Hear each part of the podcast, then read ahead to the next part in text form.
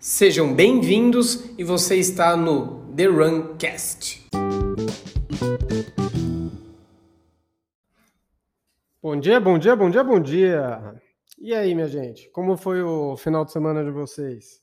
Todo mundo correu, todo mundo treinou, todo mundo fingiu, todo mundo tomou vinho. O que, que vocês fizeram? Bom, voltando lá atrás nas sugestões que eu tinha pedido semana passada, uh, comentaram para falar sobre corrida, natação e treinamento de força.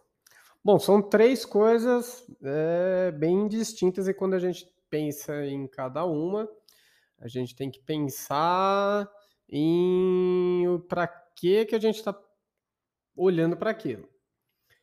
Quando eu nado, quando eu começo a fazer natação, e eu gosto de nadar, apesar de que no mar eu me arrisquei semana passada, nadei 100 metros e tá ótimo, e foi ridículo, mas tá ótimo. Uh, não nado bem, mas eu gosto de nadar. E eu acho que é uma atividade que ela tem os seus benefícios, assim como a corrida. Uh, qual a transferência que eu tenho disso para a corrida e o que, que eu tenho de transferência da corrida para natação? Isso eu vou falar daqui a pouco. O que, que a força entra nesse no meio do caminho? O treinamento de força ele vai interferir para todo mundo. Na corrida, na, na tal da economia de corrida, né, no, fortalecimento de tendões, no fortalecimento dos músculos, na capacidade da gente tentar, tentar se machucar menos, né? O objetivo da força, quando a gente fala de corrida, é melhorar, melhorar a atividade fim, se machucando menos. Na natação, qual é a, a, a interferência? Da mesma forma, da mesma forma que eu preciso ter força nos meus músculos inferiores para ter um impulso, para gerar potência a cada passada, eu preciso ter uh, força nos meus braços, no meu ombro, no meu cotovelo, para fazer um empuxo, né, para empurrar a água para trás, né, num nado do crawl, por exemplo. Na verdade, todos, né? Uh, e, a, e aí, dessa forma, conseguir nadar com mais uh, velocidade. É óbvio que tanto para A quanto para B, a, a técnica interfere.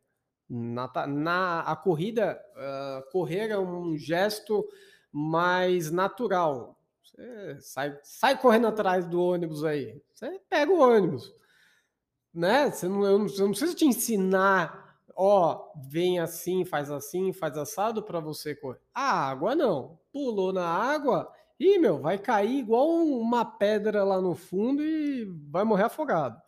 Então você precisa aprender a técnica com mais é, paciência para poder executar aquela atividade.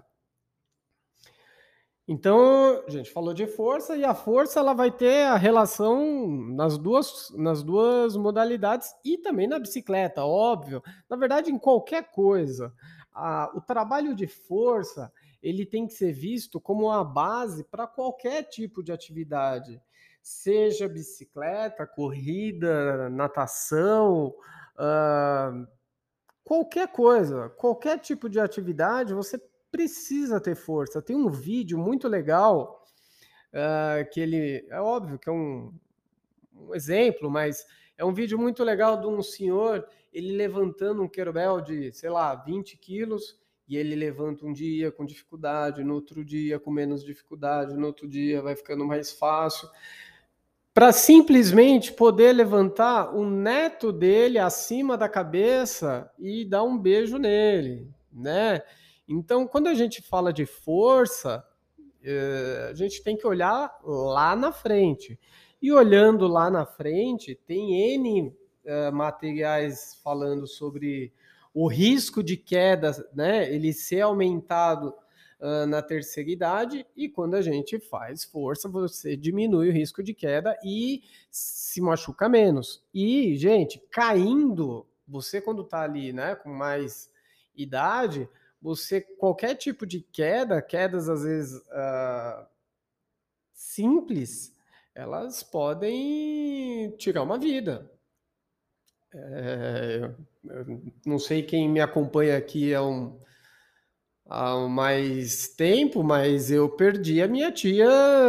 Não foi especificamente para queda, mas ela sofreu, né, no, no, em casa uma queda, teve que ir para o hospital. E aí, nesse vai e volta de hospital, acabou pegando o, o Covid e veio a falecer. Né? Então, a, a queda, né, se a gente for olhar, der um passo para trás e olhar por um, por um, de uma forma mais ampla, uh, vocês vão ver que a queda ela teve um impacto muito grande. Pois bem, sem contar a história triste, vamos voltar para cá.